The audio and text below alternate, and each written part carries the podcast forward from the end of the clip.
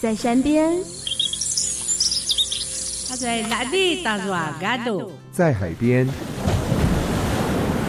伊那边哇哦，有你意想不到的学校。伊做阿啥旺，我阿拉巴扎嘎多难爱。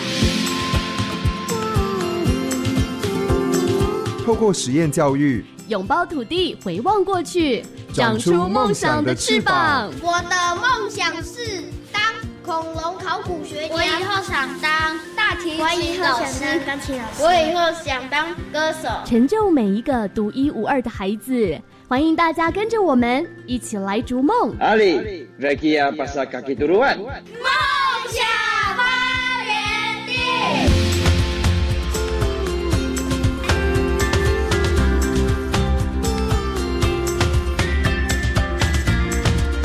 迷糊迷桑，你们好吗？欢迎收听梦想发源地，我是节目主持人莎莎 d e s i v i a g a n 这个节目是透过邀请原住民族学校的老师，以及进入校园采访的方式，带领你认识原住民族教育。迷糊迷桑是布农族语，请你好好活着，继续呼吸的意思。你现在知道了吗？所以我们今天要去的地方就是台东县延平乡布农族的 KIST 桃园国小。也是第一间原住民族的公办民营小学。那话不多说，先跟着萨斯病一起前往布农部落，Let's go！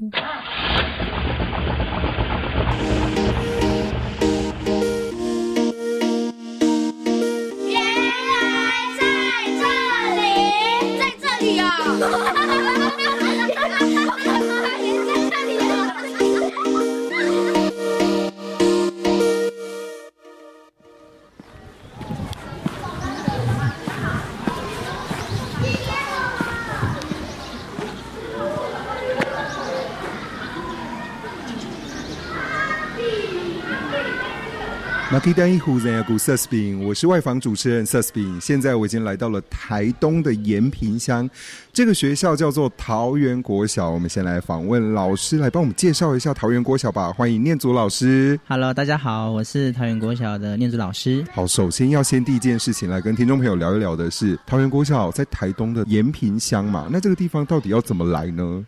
这个地方其实它在花东纵谷呃南方，那其实，在我们的这个台九线呐、哈、这样子可以进来，或者是我们最近呢有一个呃鹿野车站啊，那个地方距离我们学校也差不多十分钟的车程。刚刚一走进学校，觉得说学校好像就是在一个小小的部落里面嘛。嘿，那这是哪一个部落？这是桃园村巴西告部落。巴西告部落。对，因为看到里面的很多建筑物啊，或者是店家都小小的很可爱，而且很有原民的风格。也要特别来问一下，那我们这边是哪一个族的部落？布农族的部落。嗯，嘿，哎，对，刚刚没有问，所以老师是布农族吗？呃，我是混血儿啦。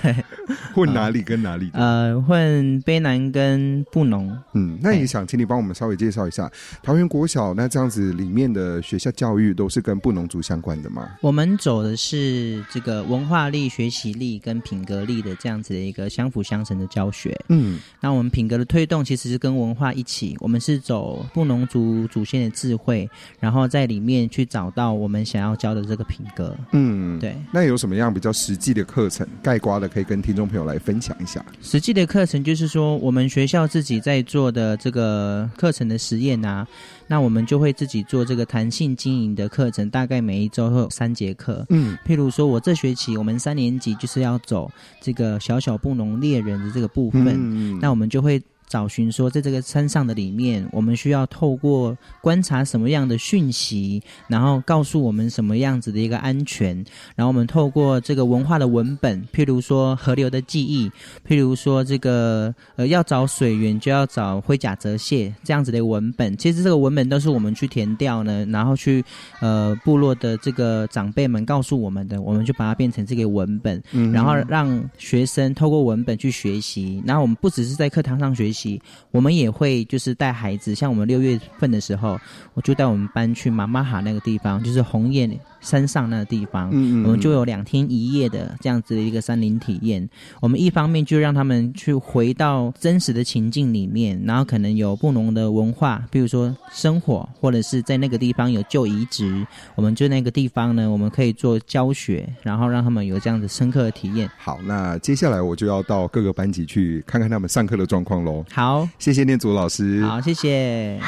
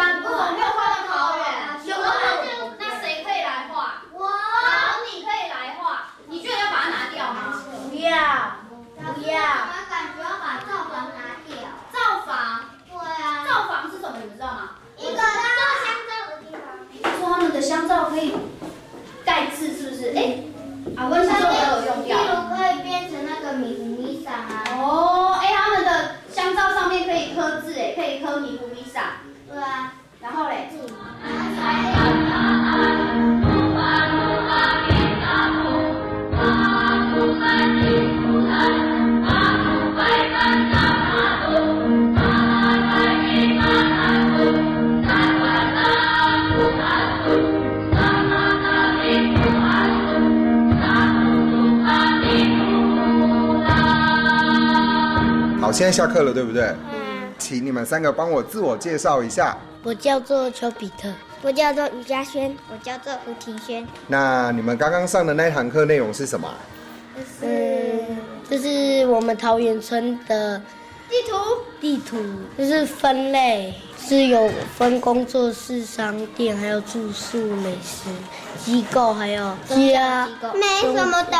然后还有景点。那为什么要做这个你们桃园的分类啊？因为有的时候会有观光客来，所以要让观光客知道我们桃园村延平乡延平乡的那个地点，要要你想要去玩，要去哪里玩。哦，让大家可以知道你们这里有什么东西可以去玩就对了。哦，那除了这堂课之外啊，你们最喜欢的课程有什么？数学课、国语课为什么？国语课比较好玩啊，怎么会比较好玩？国文课不是要一直学很多东西学？很好啊。国语课就是，我喜欢弹性。我喜欢体育课跟国语课，好，那我们先聊国语课好了。为什么会喜欢国语课？就是因为我我就是很想一直练字，练我的字，然后就很想要自己的字体越来越漂亮，然后一直打一百分。那刚刚你们还讲到一堂课，那一堂课是什么？什么课？体育课。不是，不是数学，不是弹性，弹性课。弹性课是什么？弹性课就是一种一种一种课，老师就是不是固定的课，你每个礼拜一都有，自己，想要上什么就上什么。老师就是要上什么上什么。那你们最近上的是什么？呃最近吗？就是我们在写诗，在写诗哦。那我们在写自己的国语课写诗。对呀、我们有很多小朋友写不同的诗。我们是用看书来写出来的。哦，所以喜欢他每一堂课都不一样这样子对。啊。好，谢谢你们啊，这样就可以了。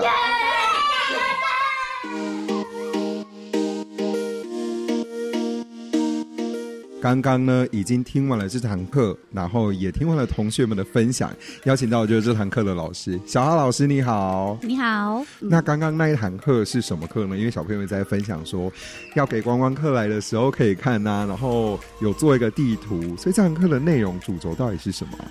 它是被我放在我们的生活课，嗯那目标是在一个跨领域的学习，所以不是只有单纯在生活课本上面。那我们的课程名称叫做在地旅行社，对，那我是希望透过这个旅行社的目标。然后让孩子是可以去问问题，然后去找出问题的答案。但是在找出问题之后，我们还是要把这些资料做整理语文上的这个练习，然后收集资料的练习。我们希望可以产出我们自己在地的一个旅游，可是是比较深度的。所以之后我会希望是带着孩子可以去做，他决定要介绍这个地点，那他必须要去。深度的去访问那边的呃，比如说像我们这边的阿布斯工坊，他可能就要去访问这个阿布斯工坊的这个主持人，对负责人，他的理念是什么？然后他希望带给来这边的观光客，带给他们什么样的体验，或者是呃，让他们认识布农族的什么？对，就是比较深度的旅游这样。大家听到这边会不会觉得说，这应该是一个大学生的课程？但他们几年级老师？二年级，二年级，刚刚小朋友讲话的方式，还有课堂上的反应跟思考，我都觉得说，好不像二年级的小朋友。那他们刚刚又讲了一堂课，我也特别想问老师，弹性课。弹性课是我们另外一位老师，嗯，但因为弹性课老师他自己其实有有蛮丰富那种儿童文学的背景，然后他最近就是带着我们小朋友做摄影课程，嗯，对，所以小朋友也是都会去社区做踏查，然后做摄影的练习。他们摄影师很专业的。有那种二分法、三分法那种很专业的 摄影的技巧，对，很好笑。因为刚刚小朋友是说，哦，那堂弹性课哦，老师想上什么就上什么，没错，老师就会把他的呃，应该是说我们学校其实有给老师一个弹性，就是你呃，老师可以依照自己的专业或者依照自己的兴趣，然后可以放进你的课堂里面。好，最后一个问题就是我们现在听到的是学校的钟声吗？哦，对，小朋友唱歌，对我们学校的合唱团是蛮有名的，嗯，所以蛮有名，自己说，上下课都是，对，都是小朋友，就是我们特别录音，然后当成钟声。好，那既然这样子，上课钟声又响了，我就要去下一堂课了。好的，谢谢小豪老师，谢谢。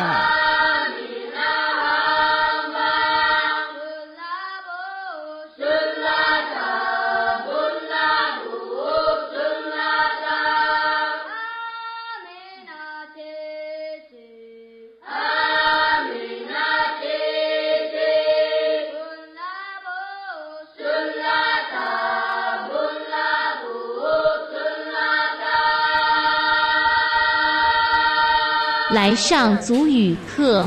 马哈杜，马哈杜，马哈杜。谁会念？马杜。马杜。什么？甘肃。哪里？乌乌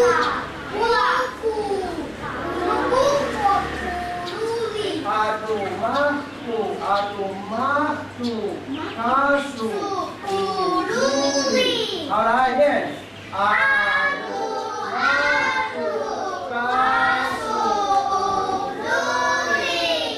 听完了老师跟同学们的分享，有没有觉得桃园国小非常的不一样呢？包含上课的内容以及他们的社团课。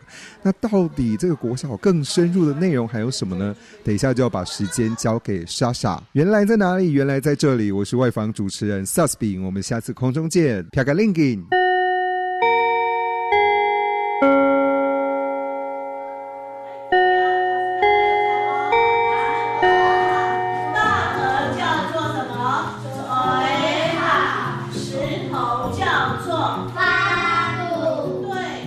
住民族拥有自己的教育是我们的梦想，而我们也正走在实践的路上。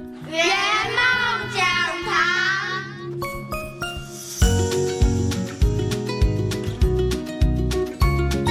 米红米桑，你现在收听的节目是《梦想发源地》。现在进行的是圆梦讲堂，我是你们的主持人莎莎，很荣幸，我们今天邀请到的是台东县延平乡布农族的 KIST 桃园国小的郑校长和幸惠老师。大家好，我是桃园国小郑汉文郑校长。大家好，我是桃园国小的林幸惠幸惠老师。哎，欢迎两位呃老师。对，Kiss 桃园国小这很特别哈，前面有一个 Kiss，所以我们待会就会来聊一下 Kiss 是什么。那桃园国小厉害又特别的地方是，实验教育三法，其实我们有三个法源，一个是公办公营，嗯一个是非学校形态。嗯那 KISS 很特别，它是公办民营。嗯那这也是说，其实，在我们嗯原住民的实验学校里面的，应该算是唯一一间公办民营。公办民营是怎样？就是它虽然是公立小学，可是它有比如说基金会的支持，另外的资源来支持他们进行课程的规划，这样。那我们现在就先想要来了解一下这个桃园国小。一开始，哎，怎么会？我知道校长那时候去桃园国小之后，后来就有说开始要规划、运用这个 kit 来进行呃学校的实验教育。那当初校长是怎么开始觉得说，哎，我要来做这件事？那最后再来跟我们介绍一下 KISS 是什么意思？嗯哼，好，就在二零一六年有机会跟方兴洲董事长到美国去参观美国的 KEEP。那 KEEP 从原来的二十五年前的一班，然后扩大到现在，呃，两百多所学校，照顾十万多个孩子。这些孩子大都是在低社经背景，或是远从拉丁美洲或是非洲移民到美国。啊，他在 inner city 里头，当然社区处境、经济状况都不是那么的好。那他们成功的背景因素是什么？所以我们就会去理解他们的脉络。那在其实不管是甘地的思维，或是金恩人权的运动，影响了呃创办人 Michael 跟 David 他们去创办这个学校。那这个精神其实在走一种教育公平的正义的路上，所以我去亚特兰大金恩博士他们的故乡，整个亚特兰大的街景就是一个字，那就是公平。是啊，所以从教育来讲，就是追求公平的最有效方式。因此，他们从 Knowledge is Power Program 的做法，就是 KIPP 的做法当中去发展教育的可能性，让每个孩子都能够顺利的考上大学。可是这二十五年来，他们有一些转折，就是哎，考上大学，那为什么考上之后中错比例那么高？是那其实是品格力是需要去发展的。这个品格不是一般的道德，而是一个 character，它就是它是一个力量，是它的优势，是 strength。那从品格力之后，在第二个 decade，就是第二个十年的时候，发现这批被培养出来的老师，他们有一种感触，就回到部落里头，在自己的家乡教书，怎么没有自己的感觉？是，所以因此文化力就变得很重要，变成他在发展 CRP，就 cultural relevant pedagogy。所以文化相关的教学形态，那我们把这个精神拿回来之后，就会感觉其实 Keep 启发了台湾教育的可能性，因此就发展成 KISS，就 Keep Inspired School in 台湾。哦，原来那个 T 是台湾的意思。所以我们就在呃四年前就进行了公办民营。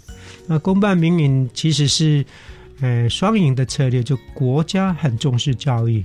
那公家的设算人事制度都不动，就这个经费啊、设备啊，都持续的支持这个学校。那民间呢，看他能不能提供不同的经营形态、跟经营理念，还有他的这种引导的格局，让加上他经费的益助、弹性的益助，因此就让这个学校有机会。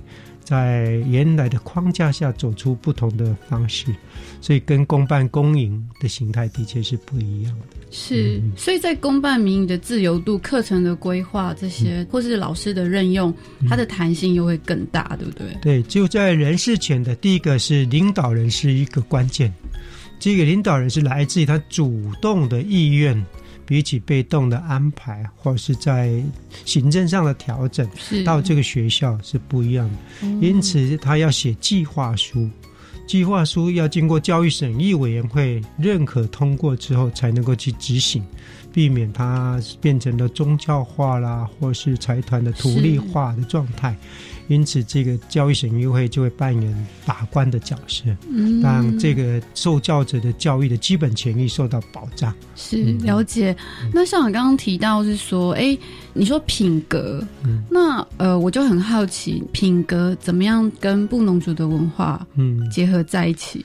对，有人会质疑说品格是可以教的吗？我必须很清楚说，品格是随时随地都在涵养的。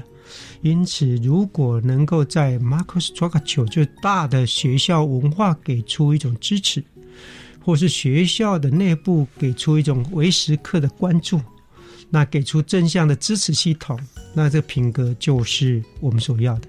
可是美国的 Keep，它其实从史蒂格曼的二十四个正向品格去找出七个重要的品格，也就是国小、国中阶段这个的学龄阶段最应该要去发展的是什么？因此，这七大品格从所谓的热忱、感恩、自制、人际、乐观、好奇等等这样的因素，在文化里头，在布农族的文化早就有了。从我们的校门口两只动物。那一只红嘴黑背跟癞蛤蟆，它就是我要去取火种。大家看，咦，大大的洪水胸头，大家谁敢过去？可是就有一只白白嫩嫩的青蛙王子说：“我，我，这个我的声音其实就撼动了人心。那游过去回来，烫的满身都是起泡了，变成癞蛤蟆。哦，嗯，所以他其实我们的长辈，他就从古勒巴变成大马胡达斯。你看那些，当然中间很多的动物都是代表着品格，不会自制的乌鸦，看到腐肉就没有回来，那火袭了；会会骗人的乌头翁，把头发抹白了，然后说我变老了，我没有能力了；或是说靠着坚毅的力量，哎，永不放弃的海比斯，嘴巴被烫红了，脚红了，身体被熏黑了，从白雪公主般漂亮的羽毛变成了一个全身都是脏兮兮的动物，可是把它叫做海比斯。海，就是是，比斯就是崇敬这种动物之的崇敬，所以这个在不管是神话传说、寓言故事、歌谣、谚语里头，它都有文化的灵魂。那个灵魂就是教孩子如何作为一个人之所以为人的基本的品格，那叫做教养的力量。所以在文化里头，歌谣也在教人家不要去取笑且脚步残障的人。或是要爱人如己等等，都是在谈品格。哦，是的，哦，所以这个听起来，你必须要非常了解布农族的文化，嗯，你才有办法把布农族文化的精髓。像校长刚刚讲那个啊，就是因为一般我们学校不会教什么布农族的传说故事，嗯像刚刚其实校长讲到那取火种的这个故事，也是我们在布农族常常听到的。对他运用了那个。动物们去分别取火种的这个过程，来跟孩子们传达品格。我们要值得尊重这个红嘴黑杯，这样子是这个意思。所以你们当初在做这个文化的呃收集的时候，嗯，是你们是怎么去把它收集到？然后还是说，哎，就突然发现说，原来很多的品格的教育都在故事里面，这样子。应该是说，孩子们不管是在家庭、在部落、平常生活当中，他就接触了很多大人的语汇，是好长者的智慧，跟给予他们的一些故事跟叙说。来到学校之后呢，反而我们老师会把孩子们当做学者，嗯，我会不断的学，我什么都可以学，我是专家学者。我们让孩子们本身是用学者的状态。来跟老师们说明说他在家里面听到的、看到的、想到的、思考到的，那老师会形塑成说：我跟孩子们就是你是学者，我跟你学，那你也可以把你部落里面还有家里面听到的故事来跟我们做讨论，加上学校里面呢先前的几任校长，一直到郑校长。本身就会在学校里面开创了很多的校园意象、校园的图像，也有一些生态的智慧，所以在这样子的一个过程当中，老师跟学生学，老师跟家长学。那社区里面跟部落里面，我们就形成了一个很好的互相支持的一个文化跟品格的系统。哦，所以在文化里面的故事里面，可以涵养了许多品格的力量。那事实上，这个就会带动到学习。所以进到我们的课程地图里面，我们老师端这边讨论出来的，它就会有三个面向：品格力、文化力跟学习力。好，我们现在休息一下，来听听 Kiss 桃园国小学生演唱的《祭枪歌》。祭枪歌比斯莱是在出列前，大家会把枪支摆在庭院，然后让对阿菲安领导人能够用最受到主灵祝福的方式，用召唤动物的灵魂来到枪下。希望祈求好运，所以这首歌其实是祝福大家能够平安健康。你的生命就是彼此之间的相互祝福。乌尼朗米呼米桑。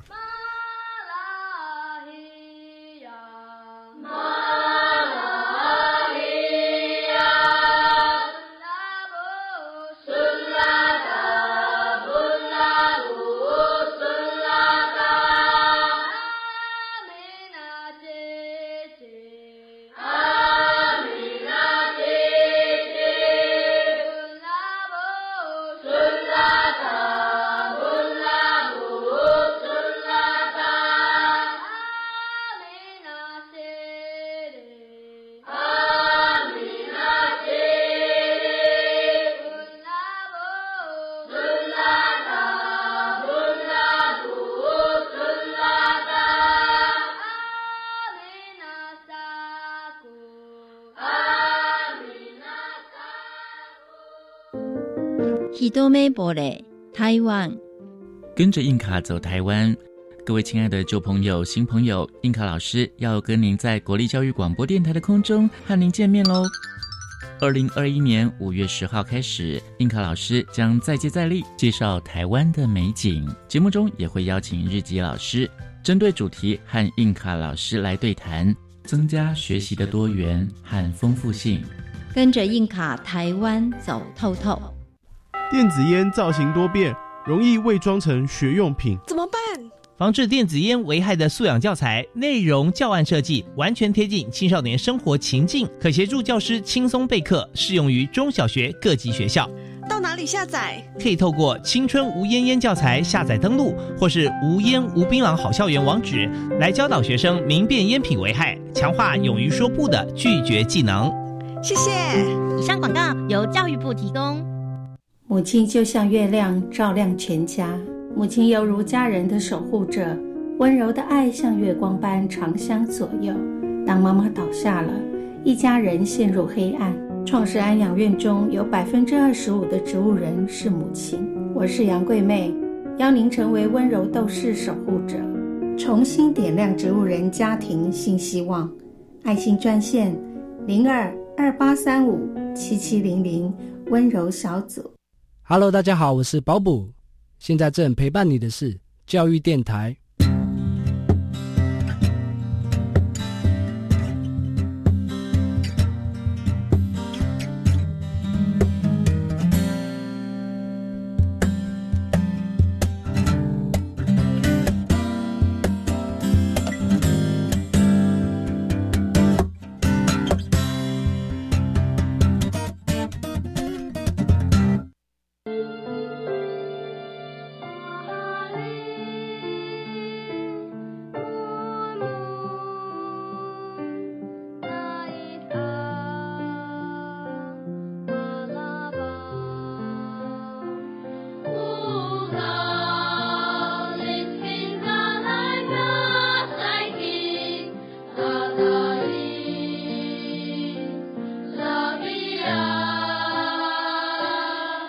加拜加拜，欢迎回到梦想发源地。现在进行的是圆梦讲堂，我是主持人莎莎。最近还不滚，不是高度，不是拿拿饭，口就形式郑汉文。最近还 Savi 米我是桃园国小的新慧老师。好，那我们接续上一个刚好老师谈到的课程的规划的部分。你提到的品格力、学习力跟文化力，那老师要不要继续跟我们介绍下去？这三个指的是什么？那怎么去规划的？嗯，事实上呢，就刚刚校长所言。孩子们呢，能够在学习力上面能够更坚毅、更勤奋，然后愿意学他所学的、有兴趣的这个支持系统里面呢，还必须包括他本身的文化跟赋予的品格力。那如果说孩子们他学没有那个坚毅性存在的话，是他可能连写功课。或者是说，连老师基本教的一些作业，他都可能没有办法好好的消化，甚至是维持他的热忱。所以在文化上面跟品格上面，我们在课程地图上面就特别的钻研说，让这三个区块呢可以好好的去做平衡发展，然后让孩子们呢可以在课程上面跟学习上面会有很大的展现。举个例子来讲，我们会让孩子们的数学课、还有自然课以及健体和综合拉长它的时段。然后会跟一般的十二年国教跟九年一贯的课程呢，会比较多的时间，然后学生的在校时间跟老师陪伴学生的时间也会比较多，所以我们的孩子的放学时段跟礼拜三、礼拜五的下午的学习时段会比一般公立学校的时间还要长，然后老师呢就会花比较多的时间，比如说在语文课、数学课等等这些一般学校都有的课程里面，我们怎么样把文化的元素跟品格的元素纳进来，那这样的话就不是完全以教科书为主，是去实施我们的课程地图。那我们的课程地图呢，洋洋洒洒呢有二十七项。这二十七项呢，我们也是平均放在我们的不同的呃科目领域里面去实施，甚至于呢，在综合课程里面，我们的每一位老师他都有一些很独到的专家，自己也是专家的想法，用自己的专长，然后赋予这些课程，让它同整起来。比如说，我在我的语文课里面，我可以去同整社会、同整自然、同整部落里面需要的一些文化，然后搭配不管这学期的设季，或者是上学期的婴儿季也好，我们可以做一个同整课程的规划，让孩子学的部分不再只是教科书，是，所以会超越教科书以外，去在文化跟品格还有学习部分去做更多的展现，可能包括戏剧表演，包括歌舞。甚至包括我们做山林教育、山林体验、面山教育等等，然后让孩子们呢，也许是透过比赛、透过他的作业、受过他上台的表演，还适时的把家长纳进来，让孩子们去跟家长做一些访谈，然后录影或者是录音等等。那孩子们的作业表现就会非常的多元。这种情况之下呢，孩子自己本身也比较有一个后设的一个认知的能力，去知道我到底是在。学什么？那我是为什么而学？然后我未来可以用在哪里？他就比较有动力，这样是。那这个带着走的能力是可以看得到的，是对，而不是只有凭空去想象的。所以这是我们在实施课程里面的时候，不管老师在共备的时候，还是学生在作业的表现上，我们都是试图在这个部分在做突破的。哇，那这不简单呢！这个等于是。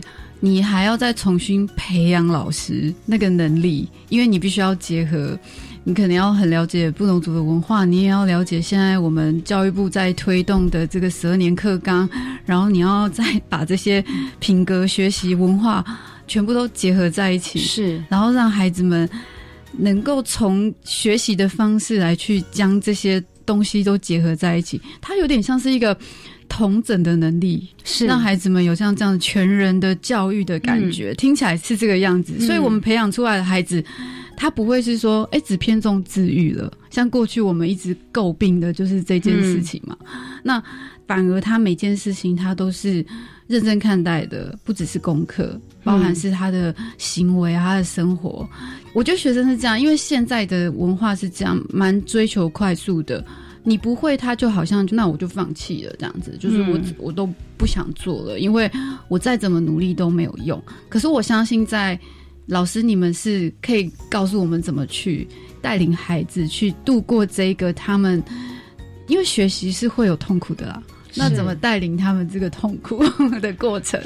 嗯，就以数学领域来讲好了。我们一般学校使用的教科书，比如说不管是南一版还是翰林版还是康轩版，孩子们会有自己的教材嘛？那我们部落的孩子不见得回到家之后呢，家长们会给他买很多的课外的，比如说参考书或者是呃测验卷等等。所以我们是让孩子们很清楚，说我这个学期我到底要学什么数学，然后这些单元对我来讲有什么用。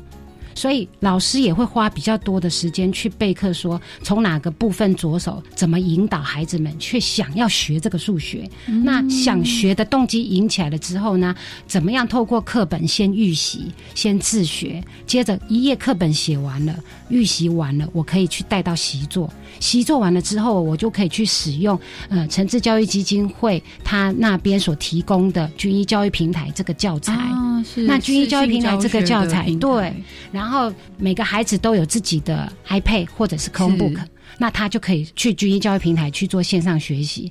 那在这样子的情况之下，孩子知道我要学什么。然后我的概念跟技能发展在哪里？比如说我同分母的分数的加减完了之后，我可以去理解什么叫扩分、约分、通分，我才能够做一分母的分数加减。我知道概念的过程是这样的，那我学完这个之后，就可以主动的去找。军医的下一个技能的题目，好，这样的过程当中，因为老师引导孩子很清楚说我的技能可以怎么样的发展，所以我在数学上面就会依照自己的能力去做有效的数学的技能发展，而不会说停留在说我学这个好像很容易一百分，对，然后就会没有耐心，对，甚至。要跟别人比较吗？我当然是跟自己比较啊。好，这是数学的部分。另外，上个学期也有一个很不错的例子。我们六年级的孩子因为毕业生成长营，我们带他们去爬山，爬南头的西软大山，十天九夜。对，除了第一天，我们就是从台东发车到南投双龙部落那边之外，那一天是搭车的状态，其他都是走路爬山。那我们有两个很可爱的六年级的大男生，那个爬山完之后，尤其到了最后两天，我们火圈围炉在分享的时候，他们怎么分享？我觉得我之前在学校常常不喜欢写功课，回去之后，我可能一想到这九天这么的艰难，嗯，这么的困苦。这么的难过，老师演的很像。那我就觉得写功课这件事情算什么？我之前怎么会这么容易逃避呢？所以面山教育山林体验，那个我们所设定的这样子的一个山林的氛围里面，尤其是围圈这件事情是 Kiss 的文化，坐下来聊一聊，谈谈你的内心感受等等的，那无形当中会让他第二天有更多的毅力。更多的精神去面对接下来的学习跟挑战，而且他可以去做这样的一个心情上的转化，这样的困难我都可以过了。那回到学校，我要重新面对我的功课，面对我的课业，国语、数学那些什么，甚至是考试都不算不算什么了。所以 Kiss 所带出来的课程地图，我觉得。不是说真的，就像主持人刚刚提到的，哎，都只有参考书，只有教科书。我们还要搭配跟文化相关的活动，跟山林体验相关的一些技能，让孩子们呢有勇气再去面对他未来要学习的。哦，听起来真的很不错，因为我可以体会老师讲到那个前面，就是说你要引起他的动机。其实这个过程不简单，你们要布局，哎，就是要去，你们真的很要花很多时间备课，花很多时间。可是当你已经启动了他的，就是 trigger 他的那个动机之后，基本上接下来的学习。因为那个我知道那个教学平台，它是你要自己类似像自学，你要自己去搜寻你的学习，比如说你学习到这边，然后下一个阶段是什么，那个都要靠自己，因为可能老师们也没有办法每个孩子都去盯着这样子，那这真的是。蛮不简单的，而且像你讲这个，我想到我之前在带我儿子教 b p m f 的时候也是，因为呢，他就会喜欢查资料，但他的 b p m f 不好，我就说你看，你这样子，如果你 b p m f 学好，你就可以查资料了，哇，他马上注音进步神速，因为他就是有一个非常明确的目标，我为了要搜寻一些资料，所以我要赶快认识这个。不不不不，要不然一开始我真的会跟他吵架哎，我觉得不简单。我非常佩服你们，因为我常骂我儿子，我常跟他吵架。你这样子也很棒，因为你是在用接近他的生活、接近他的语言去引导他。这也是老师们教我的，就是我自己也有姐姐在实验教育工作，我也是问他说，就是哎，你该怎么去启动他？其实我们都忘了，他们都还是孩子，就是有时候真的是会忘记。好，谢谢老师的分享。那我们先休息一下。部农族小故事。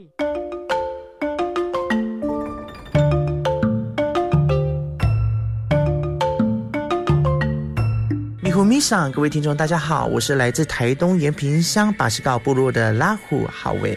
今天呢，我要跟大家分享一个布农族的故事。这故事跟百步蛇有关哦。在布农族的部落里呢，住着一对恩爱的夫妻。这个妻子呢，她很爱她的丈夫。有一天呢，她想说要帮丈夫做一件漂亮的衣服，可是呢，在图腾上面呢，她想了好久，不知道怎样的图腾适合。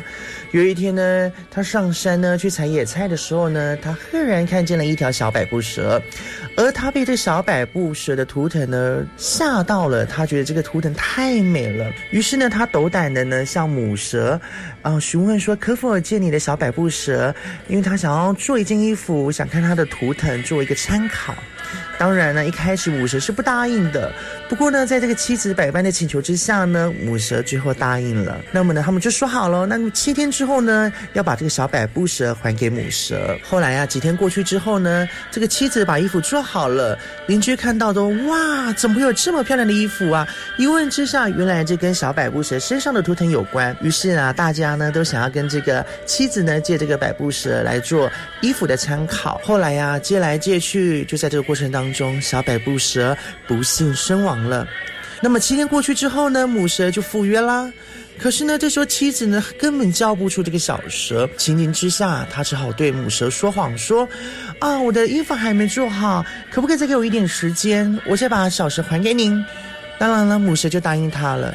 可是之后每次母蛇来的时候呢，妻子呢都没有办法交出来这个小蛇。后来母蛇还是知道他的小孩已经死了，他非常生气的说：“你们这些杀死我孩子的布农主人，我一定不会放过你们的。”有一天呢，外头正刮起大风大雨，这时候呢，一群百步蛇呢偷偷的潜入到了布农族的部落里面，每个人呢睡得沉沉的。没想到百步蛇这时就攻击他们，咬他们，让他们这样中毒而亡。这次的灾难之后啊，部落几乎损失了一半的人口。当然，布农族也不甘示弱的，他们发誓说，看到百步蛇就把他打死，要以示复仇。双方经过了好几个世代的仇恨啊与屠杀，他们的损失惨重。这时候呢，他们就开始协议了。后来决定了，百步蛇就同意把身上漂亮的图文借给布农族参考。那么布农族呢也同意了，也不再攻击百步蛇了。从此之后呢，他们是互相尊敬彼此，这也是我们布农族嘎亚朋友故事的由来。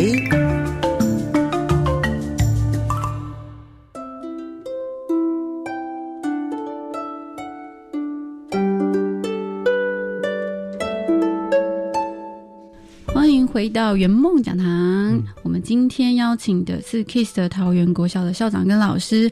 那我们接续刚刚的话题跟课程的设计，然后我们看到学生的一些改变。那不知道老师可不可以继续跟我们分享？就是你在学校看，因为你可能也比较多机会接触学生，那你看到还有家长的改变，家长怎么样改变，部落怎么样改变？我觉得这应该是听众最想知道的事情。嗯，好，我先谈学生的改变好了。好，因为这学期真的有一个五年级的小女生让我有很深的感触，因为她三四年级的时候是我教的，我刚接手她这一班的时候，八个都是女生，然后她在班上呢是特别的很没有自信，然后遇到比如说数学还是国语，那个带回家的功课呢，她家里面的阿妈跟阿公是。几乎没有办法教他的，可是他的习惯就是他都一直想要看了题目之后呢，甚至看到很多数字，他就想要寻求大人来替他对协助。是那在学校当然他会找我，可是回到家那个功课常常第二天来了之后，老师我还是不会空白。那陶小有一个很棒的文化，就是我们对于孩子回家有没有完成功课这件事情，我们往往会先理解你的原因在哪里。不是先指责说你怎么没写功课。所以当然问的情况之下，就是回去家里的大人不会教，或者是爸爸妈妈很忙，那我就会协助嘛。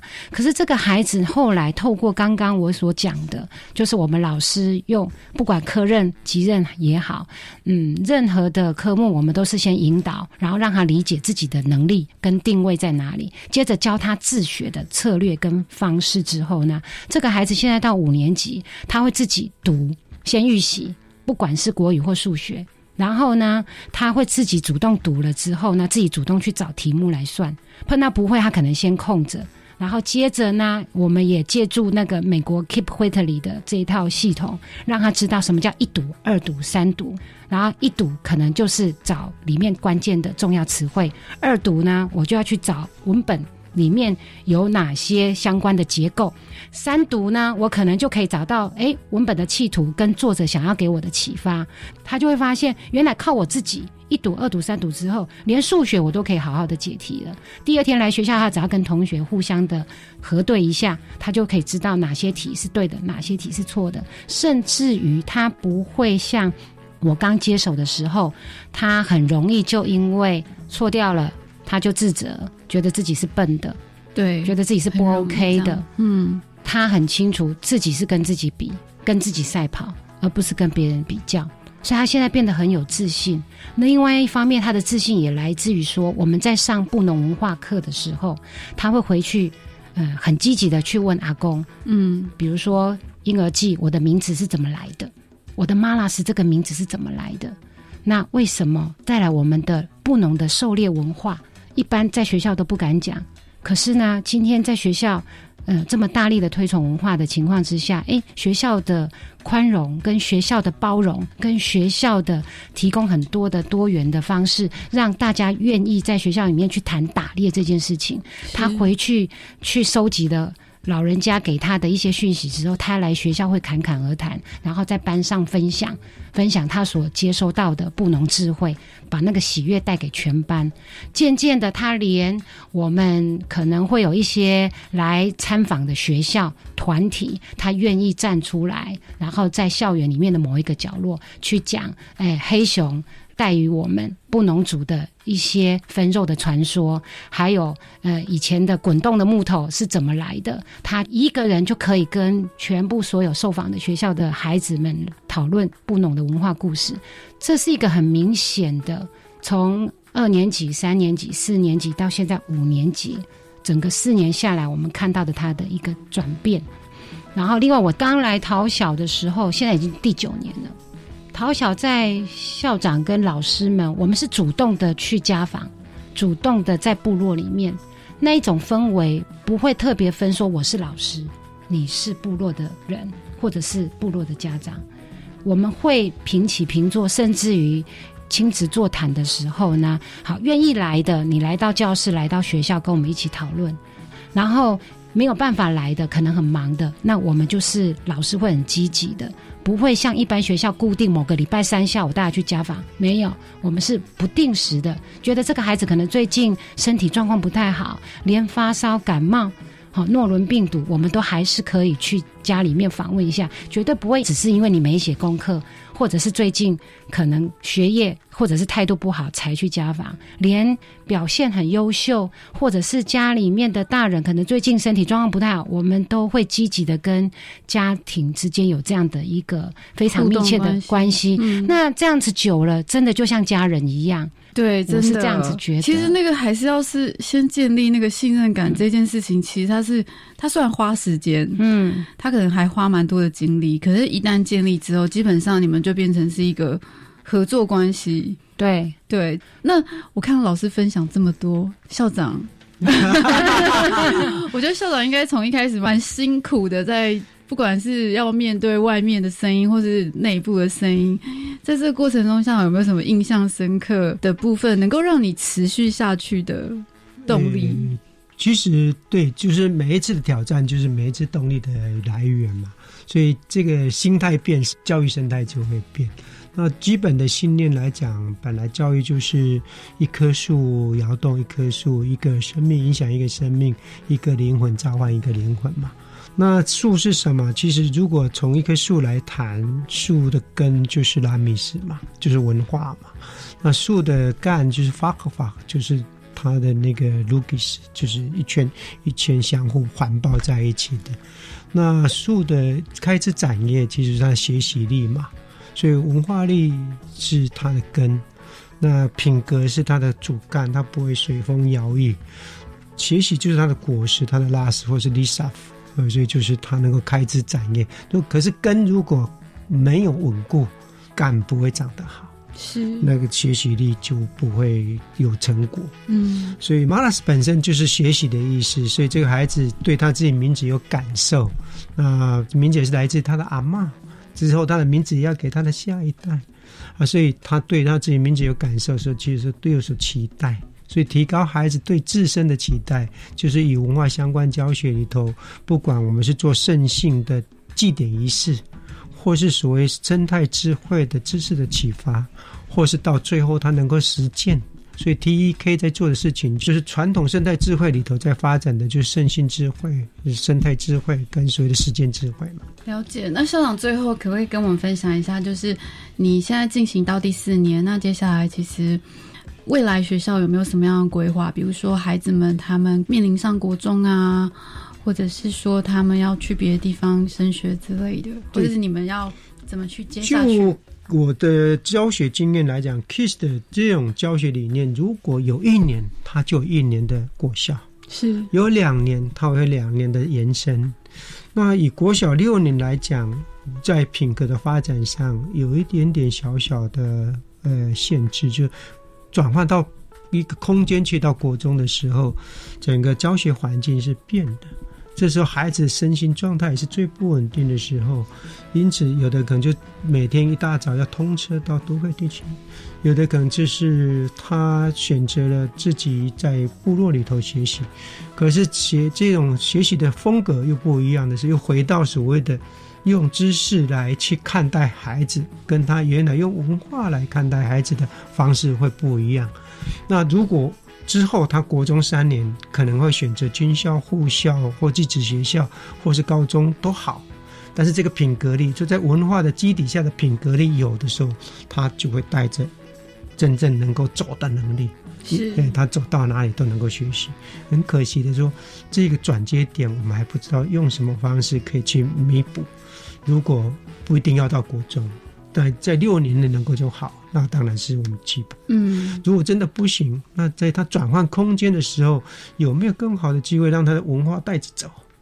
那希望大环境能够给支持，给他机会。但是在主流社会的思考来讲，就会学文化怎么有办法把学习力做好？这件事情仍然是主流的诉说。说，是你花了那么多学习时间学文化，但是你就会影响你的学习时间。